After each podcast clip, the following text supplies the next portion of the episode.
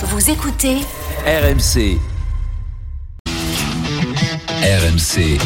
19h20h. Bartoli Time. Jean-Christophe Drouet. Marion Bartoli. Bonsoir à tous, bonsoir à toutes. Dimanche soir, 19h, vous avez désormais pris l'habitude. C'est notre rendez-vous, notre rendez-vous à nous, l'heure de Bartoli Time, où nous allons débriefer l'actualité sportive du week-end.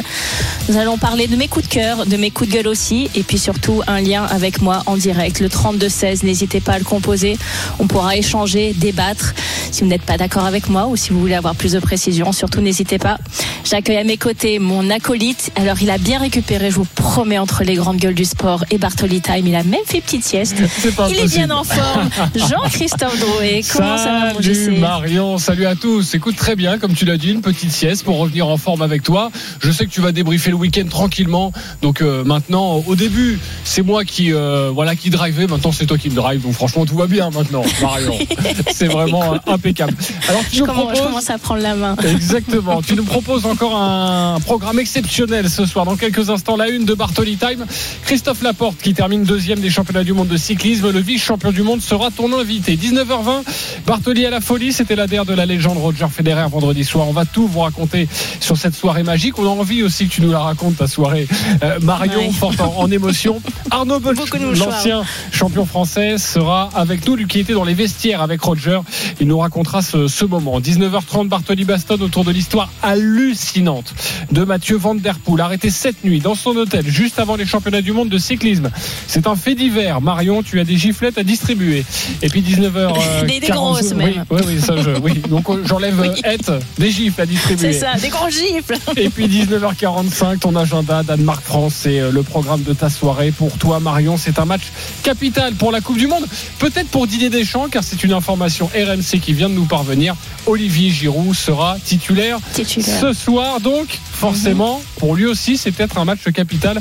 Mais tu nous en parleras un peu plus tard. Allez, tout de suite, Marion, les mondiaux de cyclisme, c'était ce matin, au très tôt, sur RMC. Ça arrive dans quelques instants. Ça arrive d'Australie, évidemment, la petite production. Donc ne vous inquiétez pas. Euh, je suis en train de meubler. C'est comme ça que l'on dit dans le, le dans le jargon. Euh, Marion, C'est parti. Voilà, le décalage en Australie. C'était beau, c'était chouette. Et c'est un Belge qui a gagné. Remco Evenpool qui fait partie des immenses favoris euh, du jour, qui s'est extrait en compagnie de plusieurs autres coureurs. Parce qu'il était le plus fort, Remco Evenpool est le nouveau champion du monde de cyclisme sur route. C'est vraiment un coureur euh, hors norme, donc euh, victoire euh, largement méritée. C'est Christophe Laporte, peut-être le plus rapide sprinter du plateau aujourd'hui, qui remporte cette médaille d'argent. Il peut en être très fier et, et, et puis ça va continuer comme ça, quoi, parce qu'il est, il est en- dans, la, dans la force de l'âge, comme on dit. C'est une médaille un peu miraculeuse, mais c'est une médaille qui satisfera tout le monde, je vous le garantis, du côté de, l'équipe de France. RMC. La une de Bartoli Time. Remco Evenepoel sur le toit du monde ce matin en Australie. Marion, le prodige belge qui a écrabouillé la, la concurrence et gagne le droit de porter la, la saison prochaine le mythique maillot arc-en-ciel porté depuis, des saisons- depuis, depuis deux saisons par Julien Alaphilippe. Le clan tricolore se console avec la deuxième place de, de Christophe Laporte qui sera avec nous d'ailleurs dans, dans quelques instants. Les spécialistes vélo, Marion, nous disent à chaque fois, aux mondiaux, il n'y a que la première place qui compte. Bah, T'es pas Oui, forcément d'accord avec ça. Non, non, non, pas du tout. Non, mais je suis pas du tout d'accord. Pour moi, vraiment, Christophe, il allait chercher cette deuxième place au mérite quand il lance, quand il est dans ce sprint et qu'il arrive à finir premier de ce sprint. Pour moi, il finit premier, on va dire, derrière celui qui est absolument intouchable. On aurait pu lui proposer n'importe quelle stratégie. Alors, j'ai écouté, bien évidemment, les arguments de Marc ce matin dans les grandes gueules sur Marc la stratégie, Madio, ouais. mais pour moi, oui, Marc Madio, pour moi, c'est vraiment, euh, Remco était totalement au-dessus et, et je pense que vraiment rien ne pouvait l'arrêter. Et je suis extrêmement fier de Christophe Laporte, de sa deuxième place. Je pense que vraiment, on devient euh, quasiment à faire les fines bouges une deuxième place, alors qu'on a eu des années, des années de disette sur, euh, sur le championnat du monde de cyclisme. Donc oui, bien sûr, il y a eu Julien qui a ramené deux fois le titre. Donc maintenant, on se dit un titre, sinon rien. Moi, je suis pas d'accord avec cet argument. Donc un immense bravo à Christophe Laporte et je suis très heureuse de l'accueillir dans Bartoli Time. Exactement, on va l'accueillir dans, dans quelques instants. Un mot avec toi sur, sur Julien Alaphilippe, parce que c'est vrai que euh, bon, on, on avait tous envie d'espérer, d'y croire, on savait pas dans quel état de forme il était. Julien Alaphilippe, finalement, il n'a pas pu disputer le match. Il n'était pas forcément déçu d'ailleurs après, après la course. C'est quoi ton, ton regard, Marion? Bon, c'est pas grave, c'est normal aussi, c'était attendu. Oui, tu sais, ça faisait, ça faisait partie de notre débat de samedi, justement, de savoir comment il allait euh, gérer cette course. Est-ce que lui, au fond lui-même, il savait finalement qu'il n'avait pas vraiment une grande chance de pouvoir défendre son titre, mais il désirait y aller pour aider quelqu'un d'autre de l'équipe de France, justement, faire le travail un petit peu de, euh, de, de, ouais, de substitut de luxe, on va dire, de quelqu'un qui peut aider à aller chercher un titre. Alors, il a aidé Christophe à aller chercher une deuxième place. Encore une fois, c'est une magnifique deuxième place. Mais Julien, je pense que de plus porter cette unique arc-en-ciel, de plus avoir euh, cette espèce de, cible dans le dos, euh, ça va lui permettre de un peu plus déployer ses ailes. Il me semble pour la saison prochaine avoir un petit peu moins de pression. Ça a quand même été euh, un petit peu le, fléau et, et, et les abandons à répétition, cette espèce de malédiction de ce maillot qui lui a qui lui a fait pas mal de tort sur ces deux dernières années. En tout cas, il a été double champion du monde, ça personne ne pourra lui enlever. Effectivement, sur cette course, ça a été plus compliqué pour lui, mais il va pouvoir réellement se relancer sur la saison prochaine. Donc, je suis pas du tout inquiète pour Julien Alain Philippe. Et encore une fois, les Français euh, sous sous l'égide de Thomas Vauclair ont vraiment été capables d'aller ramener euh, une très belle médaille d'argent et, et, cette place honorifique de, vice-champion du monde. Bah voilà, euh, on s'entend sur un point, Marion. Finalement, ne pas avoir la tunique arc-en-ciel, c'est plutôt une bonne chose pour cette équipe de France et cette très belle deuxième place. D'ailleurs, Marion, c'est l'heure d'accueillir ton invité. Et je suis extrêmement heureuse d'accueillir aujourd'hui celui qui a brillé, qui a brillé pour la France dans ce championnat du monde de vélo, Christophe Laporte. Bonjour Christophe. Tout d'abord, euh, un Bonjour. grand bravo, félicitations. Euh, L'Australie, c'est jamais facile. Vous jouez beaucoup de fois là-bas et c'est vraiment pas euh, des c'est des climats particuliers, c'est vraiment pas des conditions faciles en tant que sportif. Donc déjà, je te félicite pour euh, pour cette course aujourd'hui. Alors on a forcément envie de savoir, Christophe, quel goût elle a cette médaille d'argent, cette place honorifique de vice-champion du monde. Bah, elle a un bon goût, hein, cette médaille d'argent. C'est sûr qu'on était venu pour chercher le maillot arc-en-ciel, mais je pense qu'aujourd'hui on peut se satisfaire euh, de cette, euh, de cette médaille d'argent. Christophe, nous sommes avec Arnaud Souk, notre journaliste spécialiste vélo de RMC. Arnaud, je crois que tu as deux trois questions pour Christophe. Salut Christophe. Euh, on, on, le dit en, en cyclisme, euh, voilà, c'est toujours un seul vainqueur et puis les autres ce sont que des que des battus, que des perdants. Est-ce que c'est un petit peu différent justement dans la perspective d'une course comme les championnats du monde aujourd'hui? Ouais, c'est sûr, il y a, qu'un maillot arc-en-ciel, donc euh, voilà, quand on vient sur les championnats du monde, c'est pour le maillot arc-en-ciel. Après, on peut se satisfaire d'une deuxième place quand, euh, voilà, comme on voit comme comme le vainqueur a gagné, Remco, euh, je pense qu'il était difficilement prenable. Donc euh, avec, avec, la course qu'on a fait, je pense qu'on peut, on peut s'en satisfaire. Est-ce que vous, euh, au moment où vous sprintez, justement, vous savez que vous sprintez pour pour la médaille d'argent? On rappelle qu'il n'y a pas d'oreillette dans le cyclisme. Romain Bardet a déclaré un petit peu plus tôt dans la journée que lui, il savait même plus où il en était dans le dans, dans le feu de, l'action. Est-ce que vous saviez que vous sprintiez pour la médaille d'argent à ce moment-là? Non, non, non, je savais pas. On, ça a été un dernier kilomètre un peu fou. On a repris beaucoup de monde. Et euh, on a passé les, les, les, derniers groupes, je pense, à 300 mètres de la ligne. Donc, euh, je savais que j'arrivais pour une place, mais je savais pas que j'arrivais pour la médaille d'argent. Et quand j'ai passé la ligne, j'ai vu seulement Remco. Et euh, ouais, j'ai vu personne d'autre et on m'a dit que j'étais deuxième, donc c'était la bonne surprise. Ça a été quoi votre votre réaction sur sur le coup, Christophe? Bah, très heureux. Hein, voilà, on dans le dernier tour, on voilà, on se disait que ça allait être compliqué même de faire un podium. Voilà, on savait que Romain était plus trop dans le jeu pour un podium. Donc euh, voilà, on est resté mobilisé, on a essayé de rester concentré et voilà, au final ça a payé à la fin avec euh, voilà, médaille d'argent. Donc euh, c'est pour ça que que je dis qu'on peut être on peut être satisfait. Si on se repenche euh, sur euh, la course, euh, Christophe, au moment où justement vous voyez Remco, vous savez, vous savez forcément d'une manière ou d'une autre que Remco Evenpool euh, devant commence à prendre de, de l'avance et, et, commence à, à, se rapprocher de, de, ce titre de champion du monde. Euh, vous, vous êtes donc dans le peloton des favoris. Vous savez qu'il y a plein de, de garçons qui sont intercalés. Il y a quoi? Il y a de la frustration à ce moment-là de dire finalement on était, on avait le collectif le plus fort et peut-être on, on va pas faire de médaille? Ouais, je pense que c'était c'était quand même euh, voilà un, bon mouvement. On avait trois coureurs, trois bons coureurs à l'avant.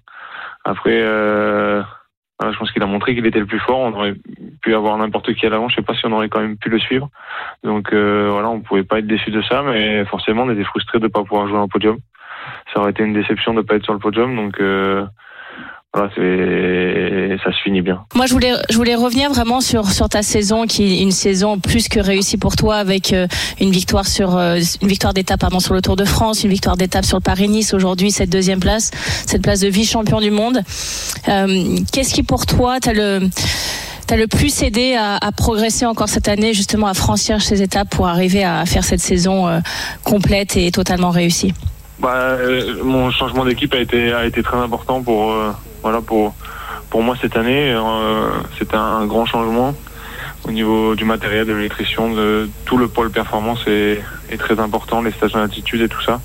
Donc il n'y a pas vraiment un point précis, mais voilà, c'est toutes ces petites choses, tous ces petits gains qui font qui font progresser et, voilà, il n'y a pas il a pas de secret dans le dans, le vélo, il n'y a pas a pas trop de place au au hasard et, euh, voilà, c'est quand on optimise tout qu'on arrive à avoir des bons résultats et et oui, c'est sûr, je suis très heureux de ma saison et, et de mon choix. Oui, donc tu parles justement hein, de ce transfert euh, la Jumbo Visma avec une équipe qui, surclasse absolument tout le monde. Tu nous parles de, ces détails finalement, effectivement, pour l'amélioration de la performance au final. Est-ce que tu est-ce que tu vois réellement euh, que ça t'a apporté toi en termes de performance pure, peut-être un peu plus dans un domaine que dans un autre, ou finalement c'est un encadrement global qui te permet aujourd'hui d'encore mieux t'exprimer? Ouais, c'est difficile à dire, euh, mais euh, pour moi, le, les pôles les plus importants, c'est déjà les stages en altitude. Euh, voilà, j'ai jamais fait autant de stages en altitude euh, de trois semaines. J'avais même jamais fait un stage de trois semaines auparavant. Là, on les enchaîne. On a un pôle, Oui. voilà, pôle performance pour la nutrition, qui est très très pointu, qui est très très pointu pour le matériel, pour tout.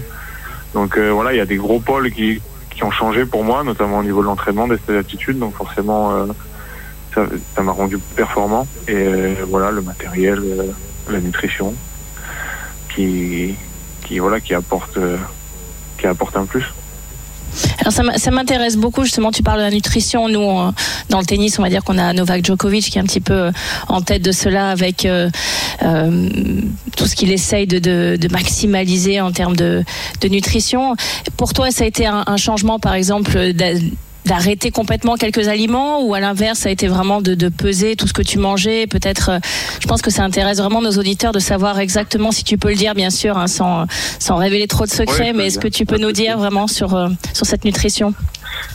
non ça a été vraiment de, de peser mes aliments euh, voilà les, les, les trois les deux mois avant le tour on a passé euh, environ quasiment plus de cinq semaines en stage où on, on paie, euh, cinq semaines en stage et une semaine en course donc six semaines où on pèse tous nos aliments euh, Mhm. en fonction de, de ce qu'on fait dans la journée en fonction des courses en fonction des entraînements et euh, je pense que ça a été vraiment un pôle très important pour moi et qui m'aide à la récupération à la performance et notamment sur le tour où Là, habituellement, j'avais toujours des jours un peu moins bien et voilà, Ouais. c'est-à-dire qu'en mangeant ce qu'il faut au bon moment, on, on a toujours de l'énergie et voilà, c'est souvent quand on est fatigué, quand on a une journée voilà où il fait très chaud, euh, une journée très dure, on, perd un peu l'appétit et c'est voilà, à ces moments-là où il faut manger. Quand on, on sait exactement ce qu'on doit manger, ce dont on a besoin, ça aide beaucoup.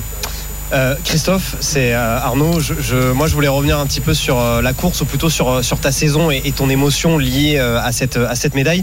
Je voulais savoir, entre ta victoire à Cahors sur le Tour de France et aujourd'hui cette médaille d'argent, c'est quoi le plus beau? Est-ce que tu garderas quand même la, victoire d'étape sur le Tour au-dessus? Moi, il n'y a pas de plus beau, j'ai pas de choix à faire, j'ai les deux, donc voilà, je suis très heureux avec ça. C'est totalement différent. J'ai pris énormément de plaisir sur le tour, c'était un rêve. Après, euh, voilà, forcément, euh, le tour, ça reste une victoire. Ici, je suis second, donc euh, donc ça n'a pas exactement la même saveur, même si j'en suis très heureux. J'ai passé une super semaine avec l'équipe de France. On court jamais ensemble, tous les coureurs qui sont ici, donc c'est voilà, c'est pas facile de créer un groupe, mais on avait vraiment un super groupe très motivé. J'ai pris beaucoup de plaisir à, à courir avec tous les gars ici et tout le staff qui était aussi vraiment très motivé. Tu vois, Christophe, c'est là où on voit que tu es vraiment gentil parce que tu avais totalement le droit de répondre. Ça, c'est vraiment une question de journaliste. Demander de comparer des victoires entre les uns et les autres, c'est vraiment quelqu'un qui a jamais fait sport. Mais non, qui peut demander un truc pareil. place, Marion, ça. Mais ça se compare pas. Tout Mais- est magnifique. Aïe, aïe, aïe, ces questions journalistes, je te jure. Je te jure. Euh, non, moi, Christophe, j'aimerais, vraiment revenir aussi avec toi sur, sur le rôle de Julien à la Philippe sur cette course. Euh, qu'est-ce que ça t'a apporté euh, d'avoir dans ton équipe un, un double champion du monde?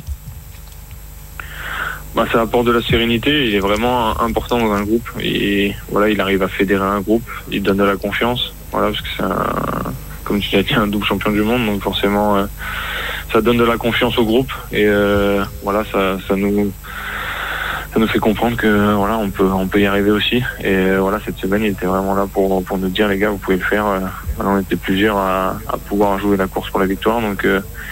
Il nous a vraiment motivé pour ça. Aujourd'hui, il a voulu donner son maximum pour l'équipe, comme il a dit, et c'est ce qu'il a fait à merveille. Donc euh, voilà, je pense qu'on peut, on peut le remercier pour ça, pour cette confiance et cette, cette, voilà, cette positivité qu'il donne au groupe.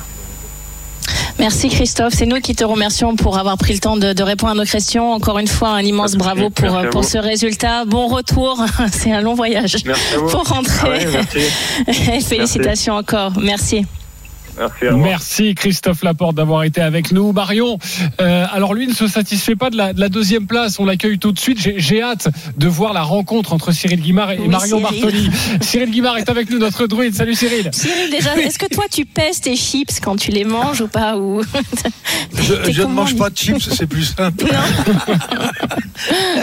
voilà, je, je casse toutes les questions d'entrée.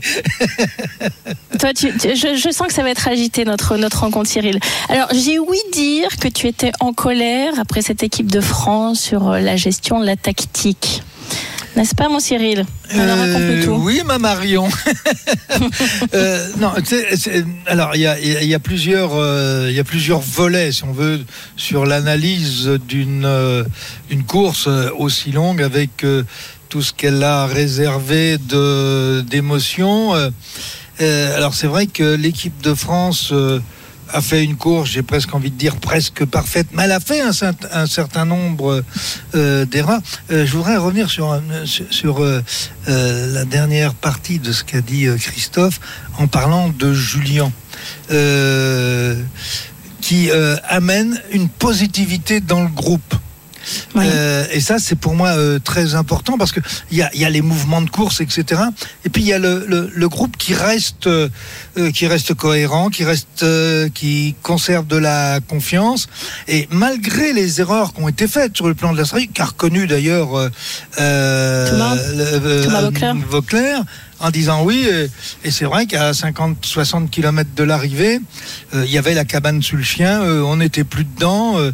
euh, et puis on avait emmené aussi Remco dans un groupe où c'est les Français qui avaient initié cette offensive. Et ce qui est absolument extraordinaire, c'est que dans le sport, c'est comme en tennis. hein, la balle, elle touche le filet, elle tombe côté droit ou elle tombe côté gauche. C'est-à-dire que éventuellement vous faites Donc, le tu es en train break. de me dire c'est que de la chance, en fait, c'est ça qu'on- Euh, bah, euh, Que juste non, Christophe là, là- a eu beaucoup de chance et qu'on est arrivé à accrocher une médaille par chance, Cyril. C'est Ah, pas mais- très mais- bien, mais- ça, ce que tu es en train de me dire, tu mais- sais. Mais tout à fait. D'ailleurs, Christophe l'a dit. On savait pas qu'on arrivait pour la deuxième place.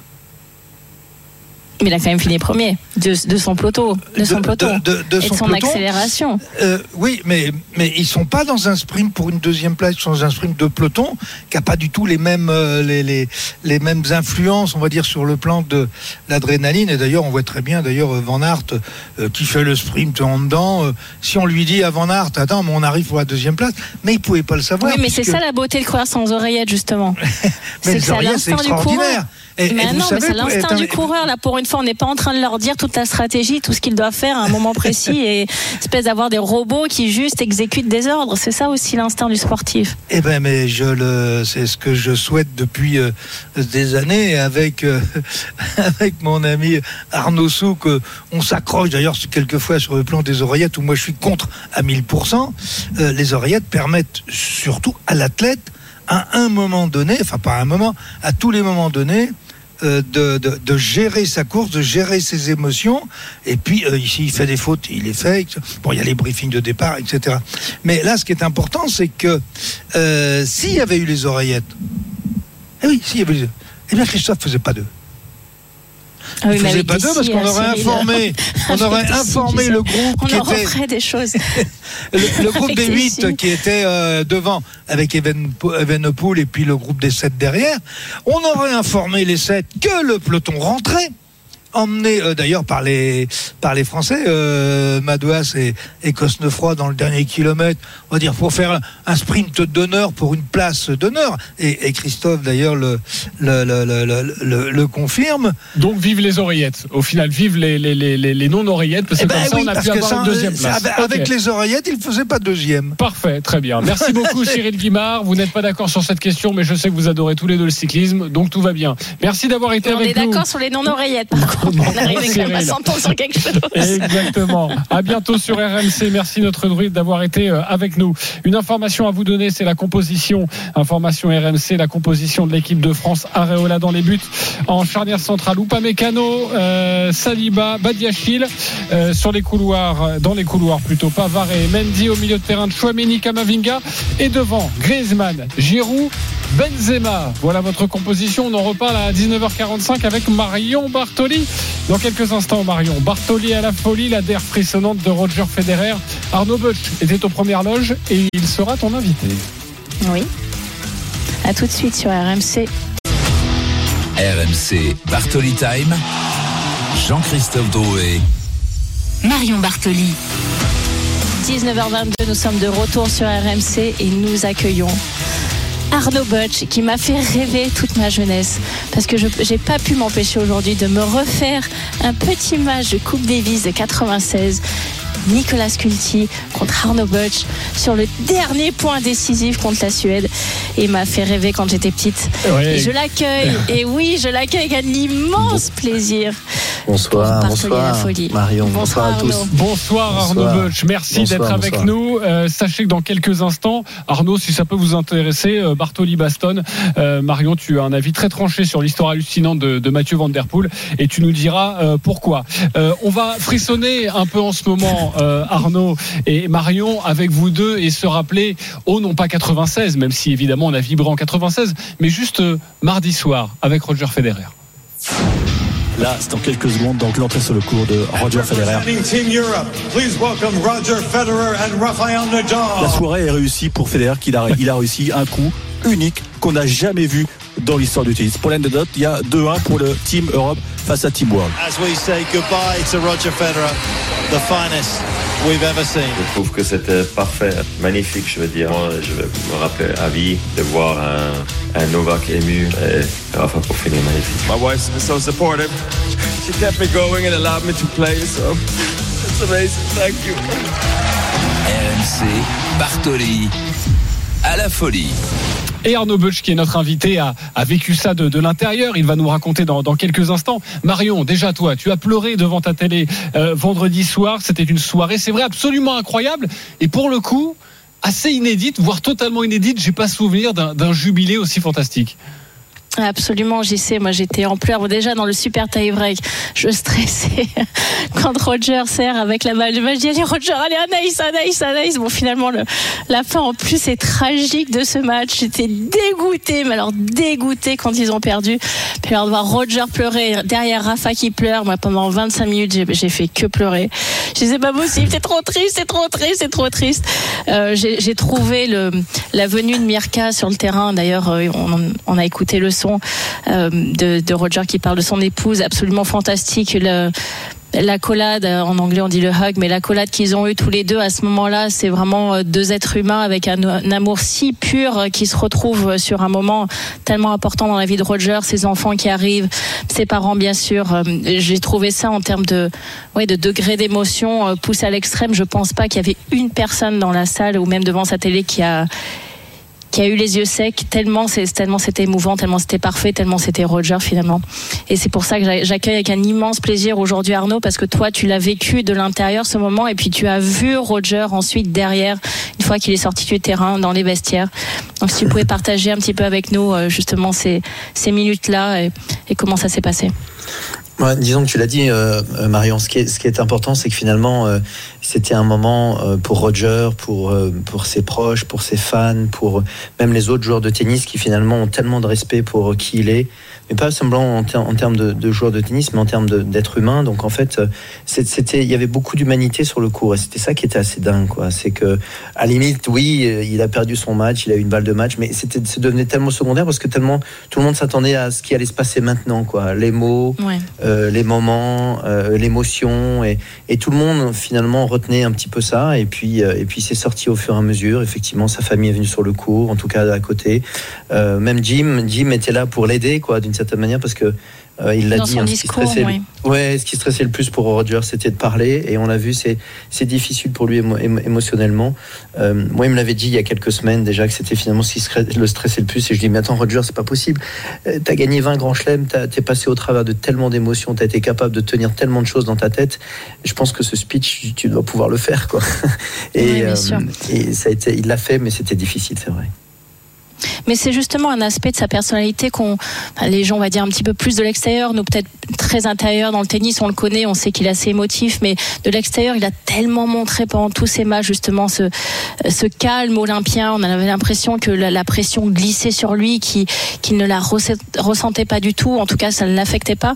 Et finalement, on sait qu'il est, extrêmement émotif et, peut-être justement au moment de, de tirer un- une page sur, euh, sur ses 25 ans de carrière absolument hallucinante. C'est c'est peut-être ça aussi qui l'a rattrapé. Est-ce que est-ce qu'il en avait un petit peu discuté avec toi à l'avance en disant, écoute, euh, euh, je vais choisir ce moment précis pour euh, pour partir ou finalement ça s'est un petit peu imposé à lui en fonction des résultats qu'il a eu de de ses examens médicaux?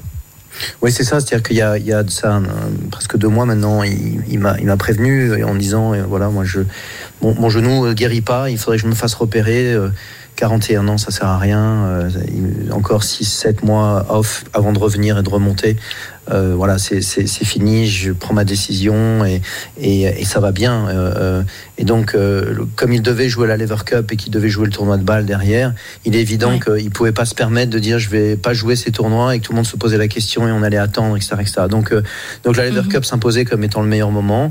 Après, c'était la manière de le faire et euh, il a assez vite dit voilà, je vais, je vais essayer de jouer un match, le dernier, et après Tony, tu organises ce que tu veux, etc. Mais je veux pas trop savoir parce que c'est trop difficile, etc. Il voulait pas parler, mais bon, euh, ça a été organisé Mais il comme voulait ça. jouer avec Rafa. Il voulait jouer il voulait jouer avec avec Rafa, Rafa, évidemment. recréer. Oui, bien Voilà. sûr.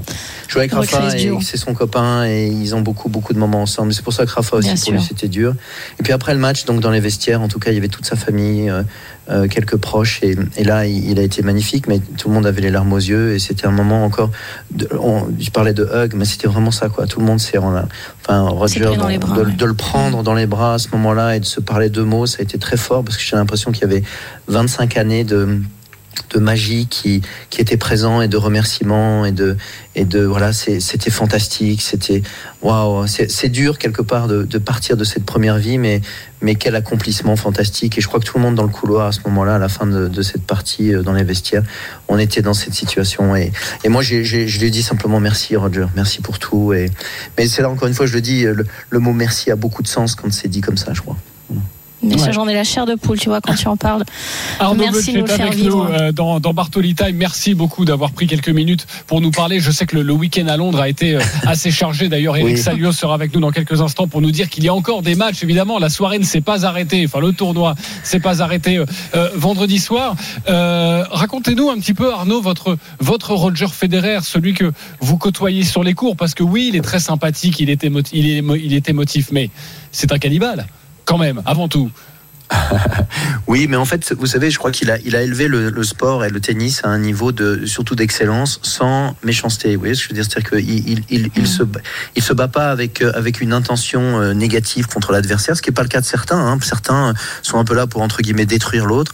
Lui, il est là plutôt pour exceller et de passer au-dessus, et, et par sa, sa raquette, sa balle et, son jeu. Donc en fait, il n'y a jamais eu de, de mauvaises, de mauvaises vibrations. Quoi. Donc, donc je crois que c'est pour ça qu'on le reconnaît aussi important et pour le sport et aussi euh, bel athlète et aussi être humain aussi fort quoi. C'est parce que il excelle dans la grâce dans l'excellence dans l'esthétisme et dans et dans une efficacité fantastique euh, avec une, une qualité de jeu incroyable. Sans y mettre des intentions euh, de guerre, vous voyez ce que je veux dire dans le mauvais sens du Bien terme. sûr. Donc, euh, donc c'est là où, où il est absolument fantastique parce que c'est rare, quoi, c'est assez unique et, et bien évidemment il y en a d'autres qui le font, hein, mais lui c'était un niveau fantastique avec une efficacité forte. Et puis comme on le disait avec Marion, avec une émotivité quand même assez dingue, quoi.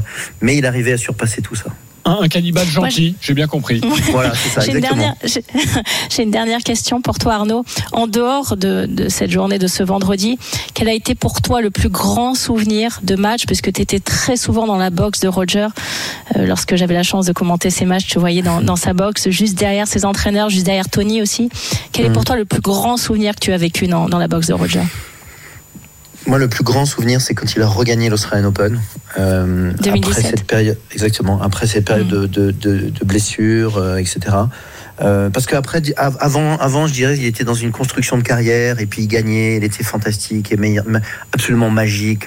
Il y a eu un match à l'US Open contre Agassi qui était juste dingue. Enfin bref, on peut en parler, il y en a plein quoi. Mais, mais à ce moment-là, c'était magique quoi. Et, et le point à 4-3 lorsqu'il fait ce coup droit en demi-volée quasiment contre En long Nadal, ligne. le long Ouais. ligne exactement, c'est Ouais, c'était le truc, c'était de la magie. Ce match était de la magie et le fait qu'il gagne ce match, on était tous remplis d'un c'était incroyable quoi. C'était un bonheur fou parce que c'était juste incroyable. Il pouvait y avoir qu'un gars comme lui pour réussir cela. Il n'avait pas joué de match avant, Ouais, il revenait de blessure et il gagne l'Australian Open contre le, le- le meilleur aussi qui revenait de blessure d'ailleurs il faut le dire. Mais, mais c'était d'une grande grande beauté, d'une grande émotion. Je, je, c'est- voilà, c'est il y a quelques sportifs qui sont capables de, de- d'exceller à un tel niveau de magie que, que on, on est on est on est sur les fesses, quoi, on peut le dire. On est complètement, euh, on est on est bluffé par ce qu'on voit. Et- Et, ça c'était un moment Mm. exactement. Merci beaucoup Arnaud Budge d'avoir été euh, avec Merci, nous et de nous avoir accordé quelques Merci, minutes. à bientôt Marion. Euh, et, À bientôt, et à Arnaud. bientôt sur RMC avec grand plaisir dans, dans Bartoli Time. Euh, Eric Salio est avec nous en direct de Londres. Eric, euh, Roger Federer vient de, vient de s'adresser à la foule. Oui, il vient de s'adresser à la foule en tant que, que perdant, puisque Team Europe, à la surprise générale, Aïe, aïe, aïe. a, a perdu les, les trois Oui, mais rencontres du dimanche. Tsitsipas et ses balles de match en tie Ah, incroyable. Eric, mais Incroyable. qu'est-ce qui s'est passé? Pas Ah, je sais pas, mais je pense que Tsitsipas euh, s'est mis tout seul la pression et c'est vrai que c'est bah, c'est dommage pour Team Europe parce qu'ils étaient largement en tête ce matin, euh, 8-4 et comme vous le savez ou pas, euh, les points du dimanche valent 3 points. Donc euh, il y a eu le double américain, Europe qui a gagné. Ensuite, euh, Félix Auger-Aliassime a battu Novak Djokovic et Frances Tiafo a battu Tsitsipas et donc ça a suffi donc pour amener le succès des rouges de John McEnroe qui pour l'instant avait toujours tout perdu et donc euh, il tire la tronche Federer je vous le dis il tire la tronche parce que et nous aussi on attendait peut-être euh, une photo euh, bah, de légende à savoir euh, Avec le dernier trophée. Exactement. Eh bien non, Bien sûr. on n'aura pas droit à cette dernière photo. Mais bon, on a, on a vécu de- des moments tellement forts vendredi que finalement, c'est qu'un détail. C'est un détail, Euh, mais, il, C'est a, pas très grave. il a dit quoi Roger Federer là il y a quelques instants? Bah, D'abord, il a dit qu'il était surpris de prendre le micro parce que c'était pas prévu, donc il n'a pas pré- pas préparé Ah, de, de un petit discours. speech. Mais, euh, mais d'abord, il a félicité les Team World, donc euh, John McEnroe et, et- et tous les autres euh, membres de, de cette brillante équipe. Et il a donné rendez-vous à, à l'an prochain aussi pour euh, l'édition de Vancouver. Et je serais pas étonné, je sais pas ce qu'en pense Marion, qu'il soit le, le nouveau capitaine, Le capitaine. de Team Europe. Hein? Mhm. Je pense, effectivement. Je pense qu'il prendra la place de Björn Borg et qu'il parlera un tout petit peu plus, peut-être, de Björn Borg. Parce que Ah, il est très discret, Björn Borg. grand chose. On va dire Il- c'est il est un emploi fictif, hein, hein. C'est un emploi fictif. Mais, non, Oh, mais tout au long du week-end, euh, Federer a été très présent dans- sur le banc.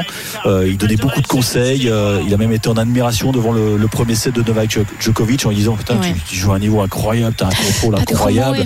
Et non, c'était assez marrant à suivre. Mais aujourd'hui, il a passé un dimanche terrible parce que trois défaites. Et donc, euh, à l'instant, John McEnroe brandit le magnifique euh, trophée, la Lever Cup. Donc, les rouges ont battu les bleus.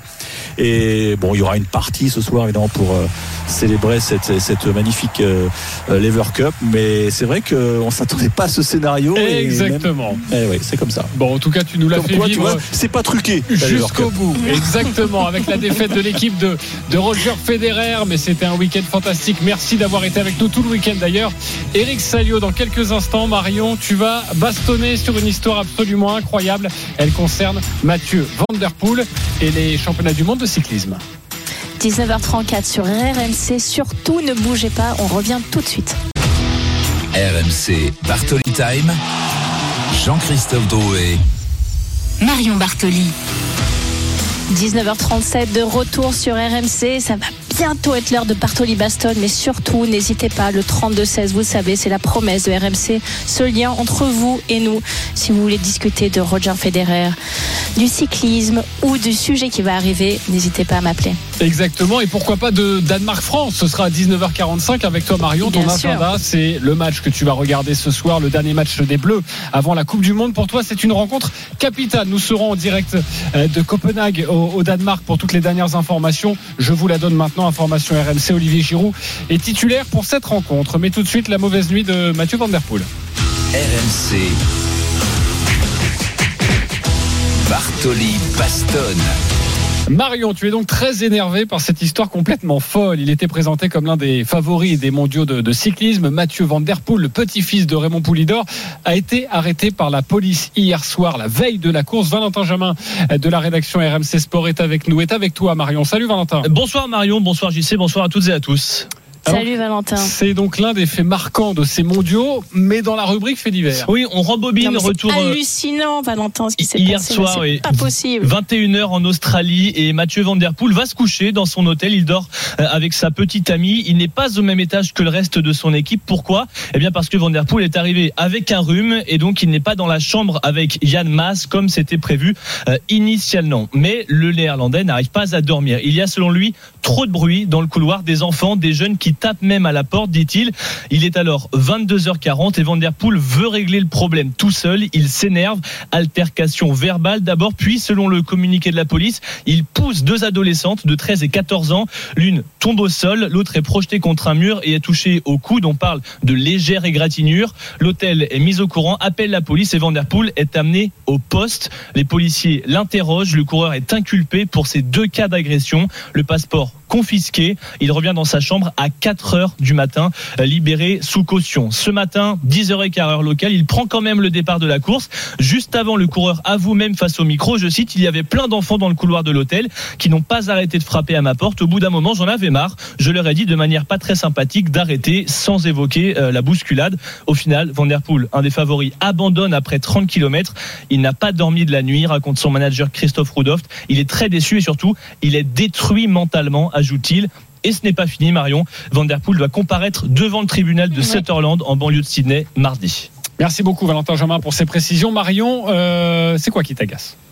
Non, mais c'est complètement inadmissible de la part de l'organisation de l'équipe des Pays-Bas. Comment on peut laisser, même s'il a un rhume, il y a certainement d'autres chambres supplémentaires dans cet étage. Moi, lorsque j'ai effectué des compétitions pour l'équipe de France, donc la Fed Cup, systématiquement, l'étage complet était réservé pour l'équipe de France, même s'il y avait des chambres supplémentaires qu'on n'utilisait pas parce que l'hôtel parfois était plus grand que d'autres. On louait quand même toutes les chambres pour justement pas avoir ce genre de problème de bruit nocturne ou de dérangement.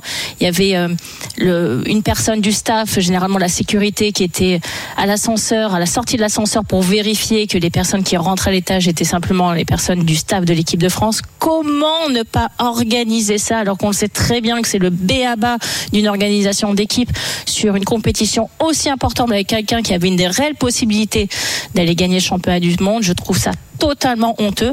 Après, on en parle d'adolescentes, comme l'a expliqué très bien Valentin, qui ont 13 et 14 ans. Donc déjà, où sont les parents? Parce qu'on laisse pas deux enfants de 13 et 14 ans seuls dans, un- dans un hôtel en train de déambuler dans les couloirs et d'aller frapper sur les portes des chambres. Où sont les parents pour gérer ces adolescentes.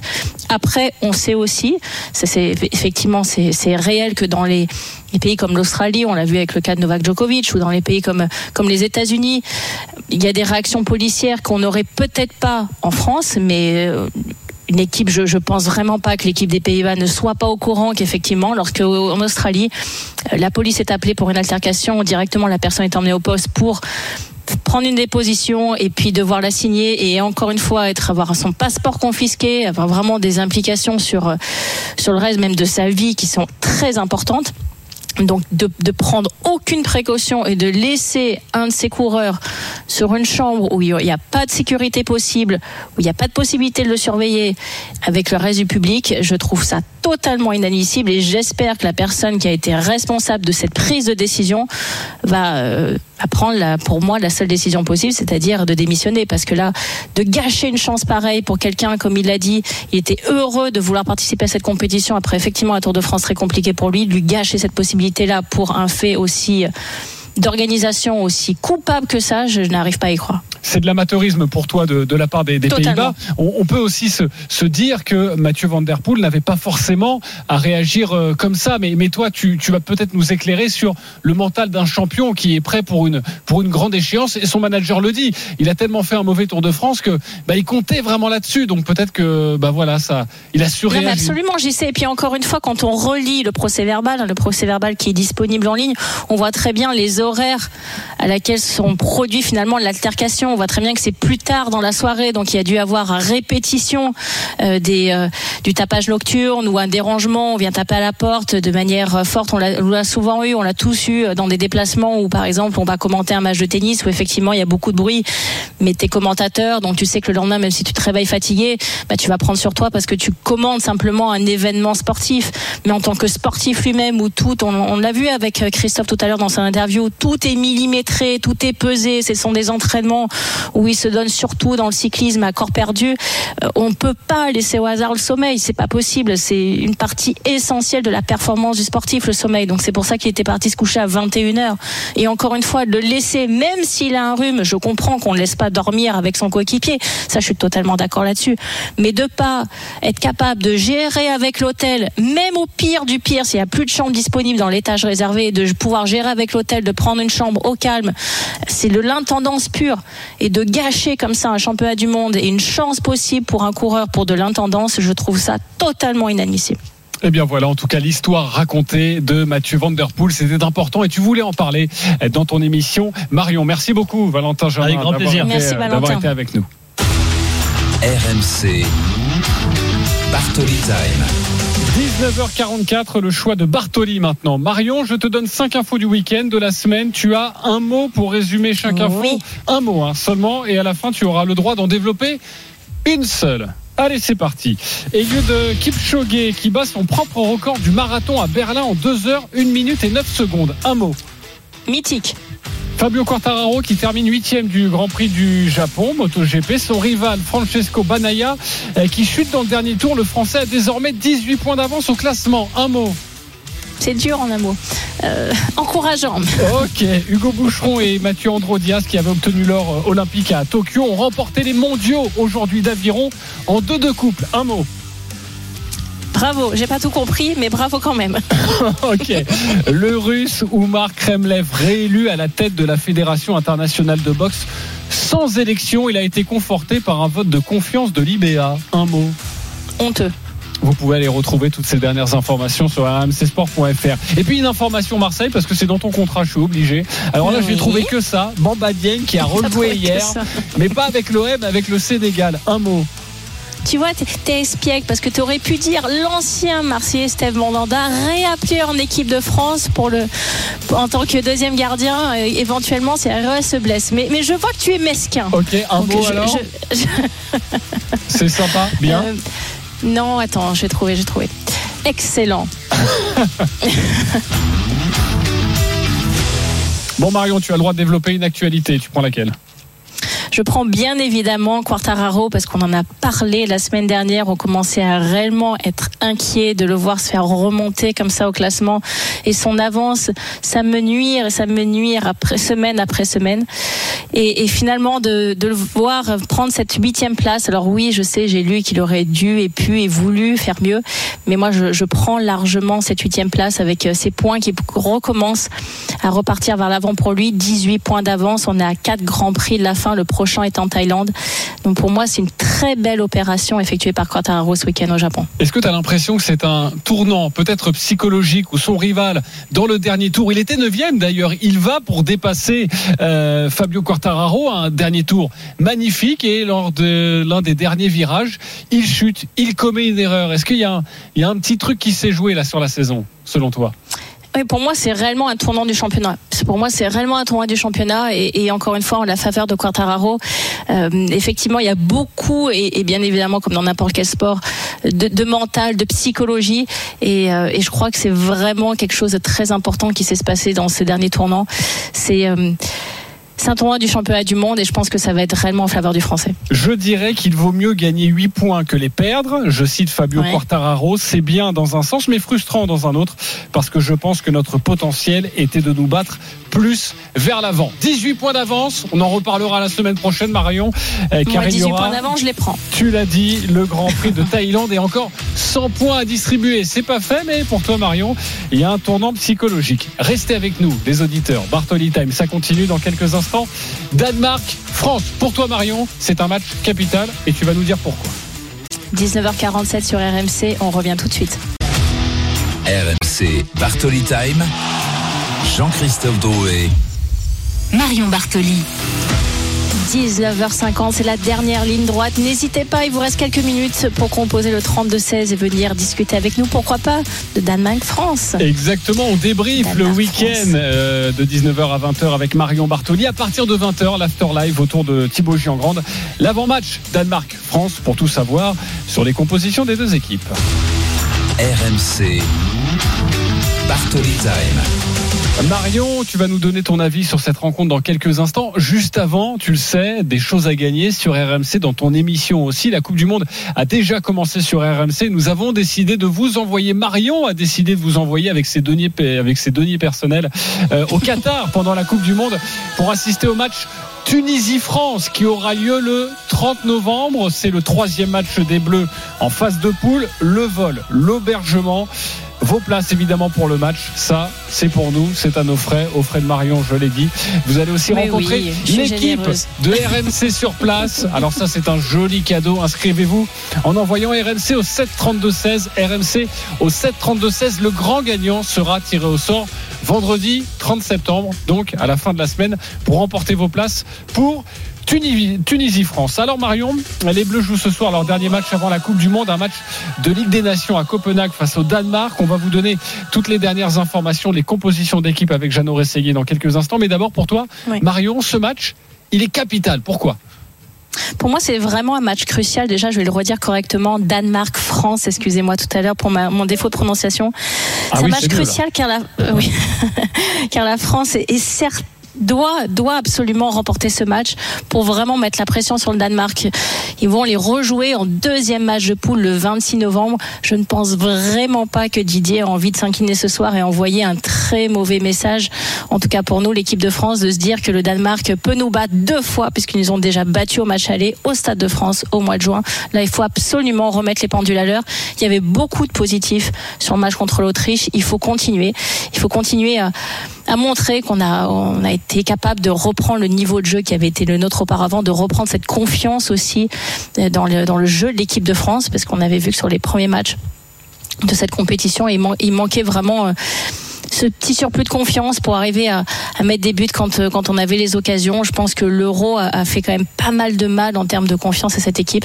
Donc là, de retrouver le chemin de la victoire, de remarquer des buts, de battre un adversaire qu'on va réaffronter à nouveau euh, de manière euh, extrêmement rapide. Le 26 novembre, ça arrive demain. Donc pour toutes ces raisons-là, pour moi, ce match est extrêmement important ce soir. Nous sommes le 25 septembre, donc c'est dans deux mois pile que nous affrontons de nouveau les, les Danois. Avant d'accueillir Jeannot, Marion, tu as joué au haut niveau. Le bluff, ça fait aussi partie du haut niveau, non? Euh, C'est-à-dire que il faut le pas. bluff dans la composition Bah, de il faut- l'équipe de Didier. non mais il faut pas, il faut pas dévoiler toutes ces cartes. Euh, J'imagine toi, si tu sais que tu vas rencontrer une joueuse, même si évidemment ce sont pas les mêmes sports, mais parfois est-ce que faut vraiment faire un très bon match ce soir?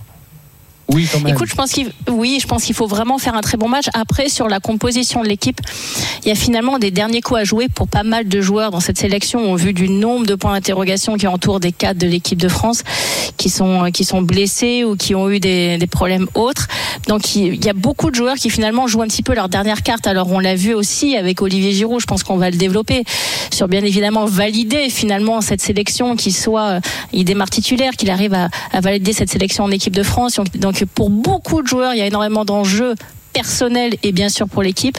Et c'est pour ça que pour moi c'est un- match crucial. Alors oui bien sûr c'est pas la même compétition mais je crois que le message que va envoyer Didier ce soir à l'équipe du Danemark c'est de les battre de les battre assez sèchement et qu'ils ne développent pas la possibilité de se dire tiens l'équipe de France finalement oui certes ils sont champions du monde en titre mais nous on a la capacité de les battre et deux fois d'affilée donc je crois que pour toutes ces raisons ce match est très important Le message est plus important que le bluff, j'ai bien compris Marion. Jeannot Rességui en direct de Copenhague avec nous. Salut Jeannot Bonsoir Marion, salut JC.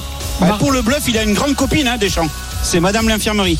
Parce que là, il y a quand même 15 joueurs en moins. hein. Et dans les 15, tu as des cadres qui, à mon avis, seront titulaires le 26 novembre prochain. En tout cas, on peut le souhaiter pour, euh, pour ces joueurs-là. Mais tu as raison de préciser ça. Et je rajouterai qu'il faut gagner aussi pour éviter de descendre l'étage en dessous dans cette compétition qui, soi-disant, n'intéresse personne. Sauf que l'an dernier, qu'à la même époque, euh, bah, c'était une compétition au mois d'octobre qu'on remportait et qui faisait du bien au palmarès de la Fédération française de football. Donc ça, ça aussi, ça fait partie de l'enjeu de la, de la soirée. Mais je te suis à 200%. Il y a un message fort à envoyer. Et pourtant, et pourtant, il y a quand même une défense inédite. Il y a un gardien de but qui est le gardien numéro 3 qui va être titulaire ce soir, qui n'est pas titulaire dans son club. Il joue que la Coupe d'Europe. Il s'appelle Alphonse Areola. Areola. Deuxième titularisation consécutive. Ça ne lui était pas arrivé en équipe de France. Ça lui est arrivé une seule fois, 2018, après le titre mondial, euh, où il avait été aligné contre l'Allemagne et contre les Pays-Bas. Ensuite, défense à 3. On reste dans le même système. Par contre, trois joueurs qui n'ont jamais joué ensemble. Oupa Mécano, Saliba, Badiachil, deuxième titularisation consécutive. Le retour de Pavard dans le couloir droit comme piston, alors que c'est un rôle, on va dire qu'il n'apprécie pas. Mais il est latéral droit au Bayern Munich et Didier Deschamps a besoin de le revoir dans ce rôle-là. Et puis confirmation de Fernand Mendy qui va enchaîner un deuxième match consécutif dans le couloir gauche. Et après, après c'est Chouameni avec Kamavinga. Les deux sont euh, au Real Madrid depuis l'été dernier. Euh, ils ont disputé ensemble 435 minutes. On a calculé avec Fabrice Hawkins. C'est-à-dire que sur les 12 matchs du Real Madrid, ils ont joué l'équivalent de 5 matchs ensemble. On parlait de la confiance entre Fofana et Chouameni pour le match contre l'Autriche, ancien partenaire à Monaco. On est dans la même notion de confiance et d'habitude euh, pour Didier Deschamps en l'absence de Pogba, en l'absence de Kanté, en l'absence de pas mal de joueurs au milieu de terrain. Et puis ensuite, Giroud titulaire pour la deuxième fois consécutive.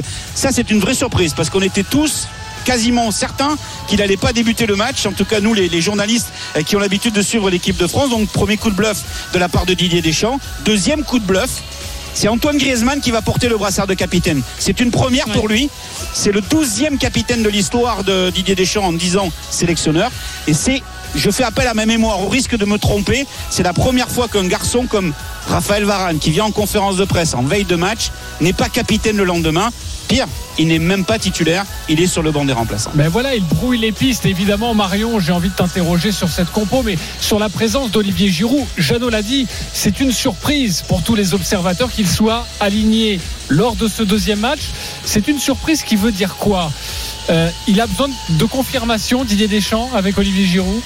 Absolument, je pense qu'il veut vraiment le tester euh, dès le début du match, voir un petit peu ce qu'il a dans le ventre, euh, sa capacité à réitérer une bonne performance. Il avait extrêmement bien joué contre l'Autriche. Je pense que Didier veut voir justement dans ce système d'attaque si c'est quelqu'un sur lequel il peut compter. Donc réitérer cette performance, je pense que ça va être capital ce soir pour Olivier Giroud. Maintenant, bien sûr que Olivier va, jouer à 100% et c'est certainement sa dernière possibilité de jouer une Coupe du Monde, donc il va tout donner. Il a ce jeu de tête où il est excellent, il est capable vraiment de sauter au-dessus de la défense et de mettre des buts très importants, comme il l'avait mis contre l'Autriche. Et, et- et également, il peut euh, vraiment attirer les défenseurs autour de lui pour libérer des espaces pour les autres attaquants. Donc il a ce double rôle, Olivier Giroud, et je pense que ce soir, il va vraiment avoir à cœur de délivrer une très grosse performance. Eh oui, pour toi, Marion, Olivier Giroud, c'est une évidence. En tout cas, euh, bien sûr, quand Karim Benzema n'est n'est pas là. Merci beaucoup, Jeannot Rességuier, d'avoir été plaisir. avec nous. 20h45 au coup d'envoi. Merci, le, Jeannot. le grand Jeannot, Bon merci d'avoir été avec nous en direct dans, dans Bartoli Time. Dans quelques instants, justement, l'avant-match avec Thibaut Giangrande dans l'Afterlife. Salut Thibaut. Salut Marion, salut Gilles. Le grand Jeannot, c'était? C'était- Oui. Ah, C'était le grand Jeannot. C'était le grand. Alors, je- on le côtoie. Oui. Par la taille, il n'est pas très grand. Par Ah le oui, talent, il est immense. Donc, Voilà. Je vais être sûr que ce soit bien le même. On parlait va. du talent. Bon, on va le retrouver, le grand Jeannot, dans quelques secondes pour cet avant-match. Ce Danemark-France et on sera avec Jeannot, avec Fabrice Hawkins, avec la Dream Team. Lionel Charbonnier, Kevin Diaz seront là pour euh, analyser la compo que vient de vous donner euh, Jeannot. Et puis, bien sûr, supporters des Bleus, on vous attend. Le 32-16, vous nous appelez et on débriefe ensemble cette compo. C'est une soirée foot qu'on passe ensemble ce soir en direct euh, bah, pour le match, l'avant-match, le match et bien sûr l'after ce soir avec Gilbert Bribois ensuite. Soirée exceptionnelle autour de Thibaut Giangrande et autour de ce match Danemark-Fran- Danemark-France. Merci beaucoup Marion d'avoir été euh, Merci, JC. avec nous. C'est la fin de Bartoli Time. Dans quelques instants, Thibaut Giangrande et Bartoli Time. C'est quand déjà Marion? C'est la semaine prochaine à 19h. Merci encore une fois de nous avoir suivis. On vous laisse dans les mains magnifiques de Thibaut pour passer un excellent avant-match et surtout bonne Merci, chance à l'équipe de France. Au revoir. Salut